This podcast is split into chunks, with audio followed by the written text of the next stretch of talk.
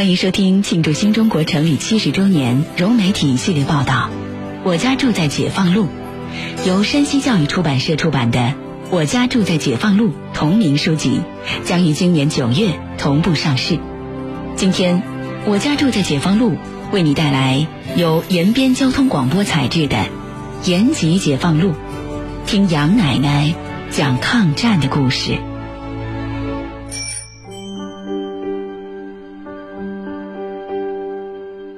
他叫杨丽珍，今年七十二岁，出生在吉林省延边朝鲜族自治州延吉市解放路上。他从小是听着舅舅们的抗战故事长大的，舅舅们的光辉业绩和革命贡献，也对他产生了极其深远的影响。作为抗联后代的他，一直在解放路上宣讲红色抗战故事。我叫杨丽珍，是一名有近四十年党龄的老党员，非常高兴与大家一起来分享我的舅舅李延禄、李延平以及红色家族抗战斗争历史和红色故事。前不久，杨丽珍受山东省平度市张舍小学的邀请，为全校师生以及一千多名家长讲述我的舅舅李延禄、李延平的抗战故事，获得一致好评。学校聘请杨丽珍为红色教育校外辅导员。李延平写了两首诗，第一首《时冬腊月喝冷水》，一点一滴结成冰，不把鬼子赶出咱东北，我死也不甘心。第二首，他写给他的妻子、爱人呐、你怎么还不回来？我从春望到夏，从夏望到秋，望到十谷吃烂，也不见你回来。把日本鬼子彻底赶出咱东北，我们才能再相聚。李艳平最后留给他妻子的这两首诗，李艳平说：“我走了，家里肯定困难。等全国都解放了，我们家和全国人民都过上有吃有穿的幸福生活。”他说的幸福生活，那不就是我们现在的生活吗？杨丽珍出生在延吉市解放路老干部局附近，这栋房子原属于他的舅舅，东北抗日联军第四军创建者李延禄。深受舅舅的影响，从小听着抗战故事长大的杨丽珍，一直怀揣着感恩党、跟党走的理念。当知青呢一直宣讲，我的成长是党培养的，不忘党。不忘感恩，再加上我的舅舅都是革命的，呃，所以就是一个红色思想，呃，年轻人这种激情，呃，所以我就知道从实际的，我没有了父亲，我上学，呃，学习，我们家的生活费都是党给的，我就是感谢党，报恩党。退休后的杨丽珍被延吉市进学街道推选，担任了居委会主任，社区工作期间。在他的倡导下，文心社区成立了延吉市第一家三点半课堂，为学生、社区工作人员、辖区居民、主街单位等宣讲爱国主义思想和优秀历史文化。此外，他先后在延吉、朝阳川、龙井、大连、廊坊、山东等地进行红色故事宣讲，和大家分享他的舅舅李延禄、李延平以及红色家族的。抗日斗争史，截至目前，有七万多人接受了红色教育。我给社区居民讲的时候呢，一个说话的也没有，很愿意听，听完了以后都跟着哭了。通过讲抗联故事，他们发起了一不掉饭粒儿、不扔馒头，还发起了一个宣讲红色故事的活动。由于延吉市解放路辖区范围内。居住的老年人比较多，在社区工作中，杨丽珍接触到了生活在社会最底层的群众。为解决他们的实际困难，二零一二年，杨丽珍成立了四叶草邻里情老年义工服务队，老人的需求爱好，他都详实具体的记录在本子里。如今，进学街道邻里情老年义工服务队服务范围已经从街道扩大到整个延吉市以及延边州。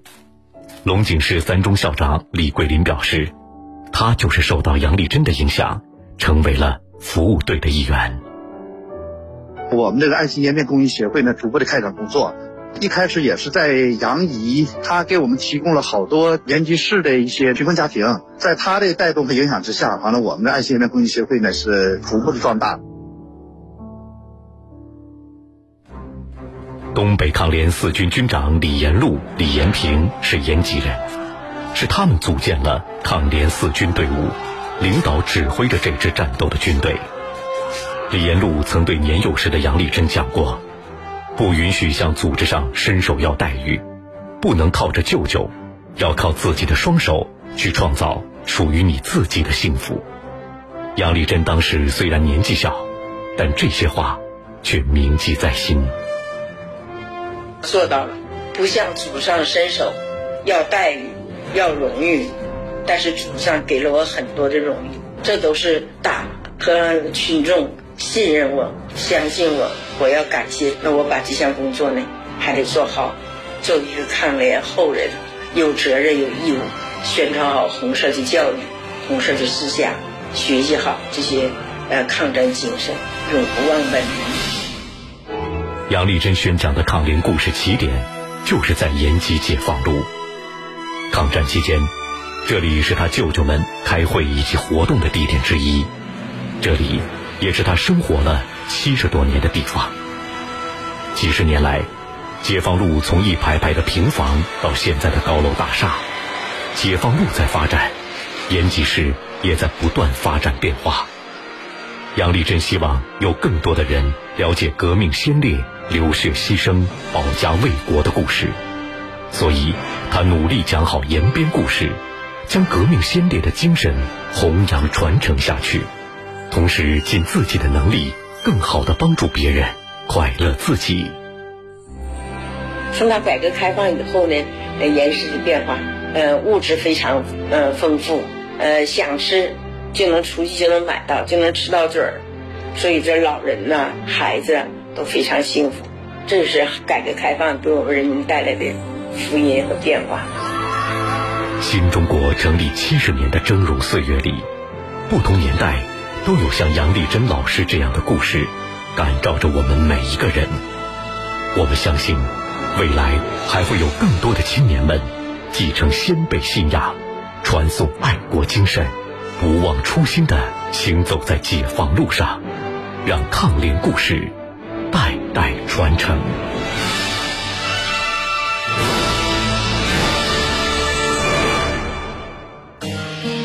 本节目由人民日报全国党媒平台、腾讯新闻、湖南电台携手延边交通广播等全国七十家电台联合制作播出。节目回听，请下载芒果动听 APP。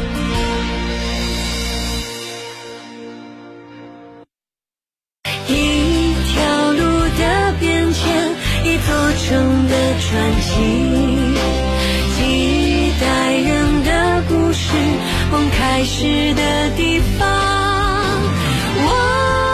全国七十家电台携手人民日报全国党媒平台、腾讯新闻推出的庆祝新中国成立七十周年融媒体报道。我家住在解放路，正在热播，敬请关注。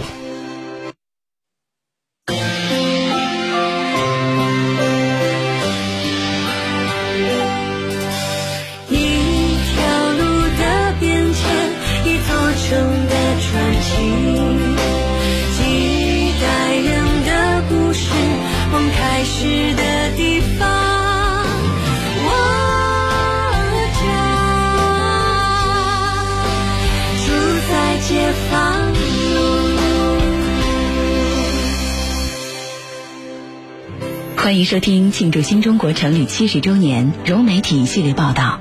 我家住在解放路，由山西教育出版社出版的《我家住在解放路》同名书籍，将于今年九月同步上市。今天，我家住在解放路为你带来由山西农村广播采制的《临汾解放路》一生情怀，一条路。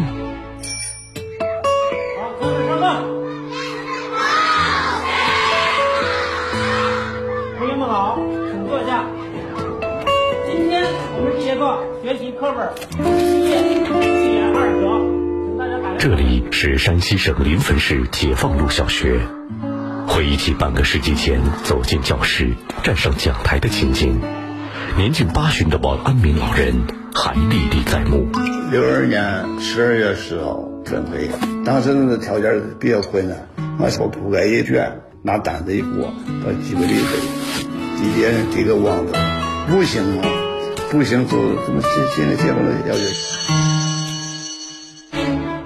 解放路小学位于临汾市尧都区解放西路二十五号，是一所有着近百年历史的学校。一九四八年五月十七号，临汾解放。一九五六年迁入县制，能到这所学校当老师，王安民想都不敢想。当时啊，都都不敢吭气儿，根本不不敢想。解放路小学当时啊，那我是在省里挂挂号的，全省的有名的，很高兴。解放路学校呢，一共五排房子，啊，一排呢就是四个教室，有一个小操场，就就是这样一个环境。在当时，这样的条件已经是很好了。刚到学校任教的王安民也是第一次踏上临汾市解放路。解放路上，我他路也不宽，都是啥呢？原来城墙上的砖，又又不是水泥路，两边呢门市部也没有，基本上没有。当时呢人很冷静，就是也没有几个汽车，也不行人也很少。刘爸是在那才买这个自行车，卖这个破自行车。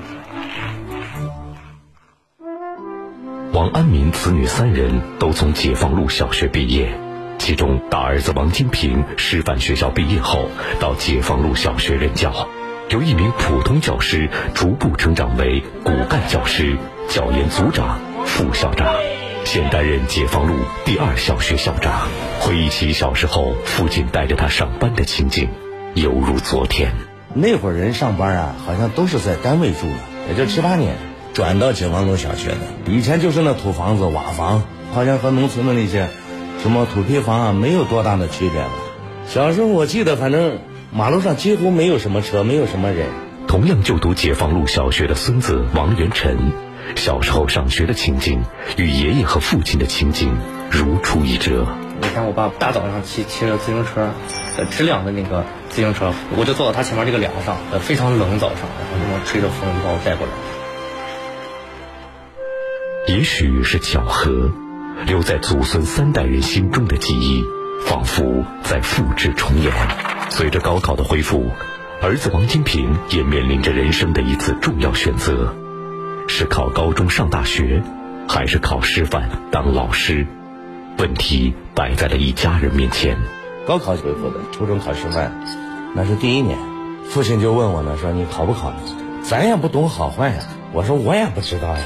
父亲就劝我说，你最起码一个是你考上师范之后呢，农村户口可以转成市民户口；再一个呢，马上出来就能上班，就能挣钱了。而且上学期间呢，每个月还有十八块钱的补助。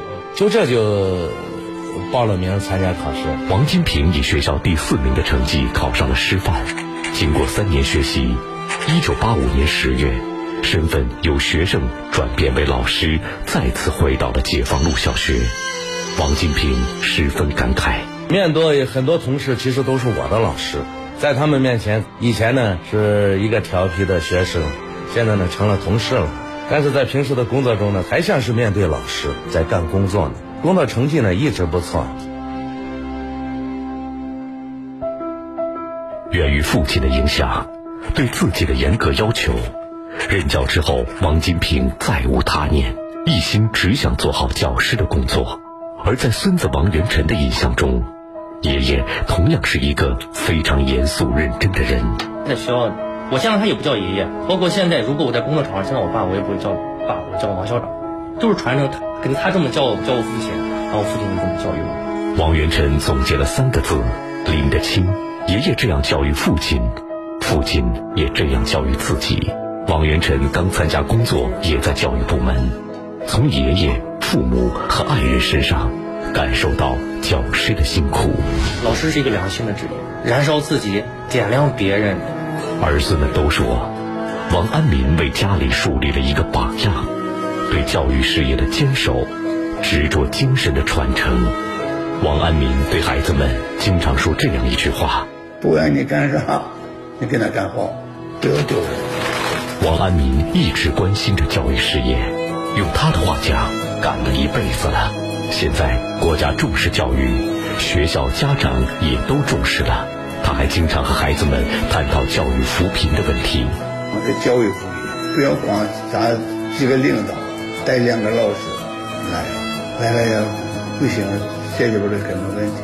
根本问题要解决上，老师的师资真心。年近八旬的老人对儿子儿媳、孙子孙媳只有一句嘱托：现在就希望咱们呢好好干，多培养几个老师，多就是说多带几个人。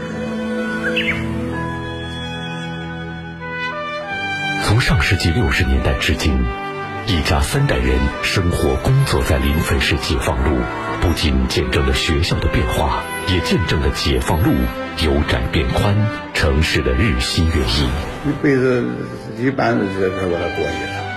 当时那有后门都走了，走了以后呢，现在都后悔了。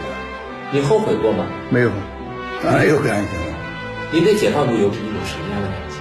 说不来，反正永远忘不了。不由得路过，想看一下。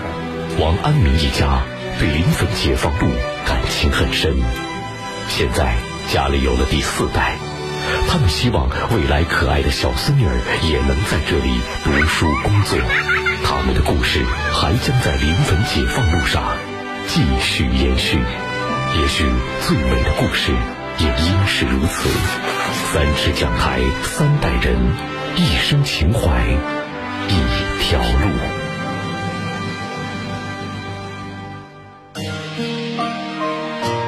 本节目由人民日报全国党媒平台、腾讯新闻、湖南电台携手山西农村广播等全国七十家电台联合制作播出。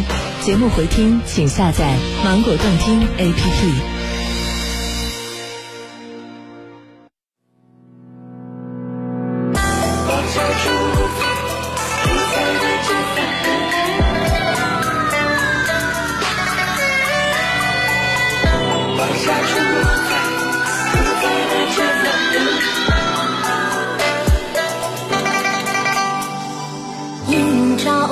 家去，你无城市好花图。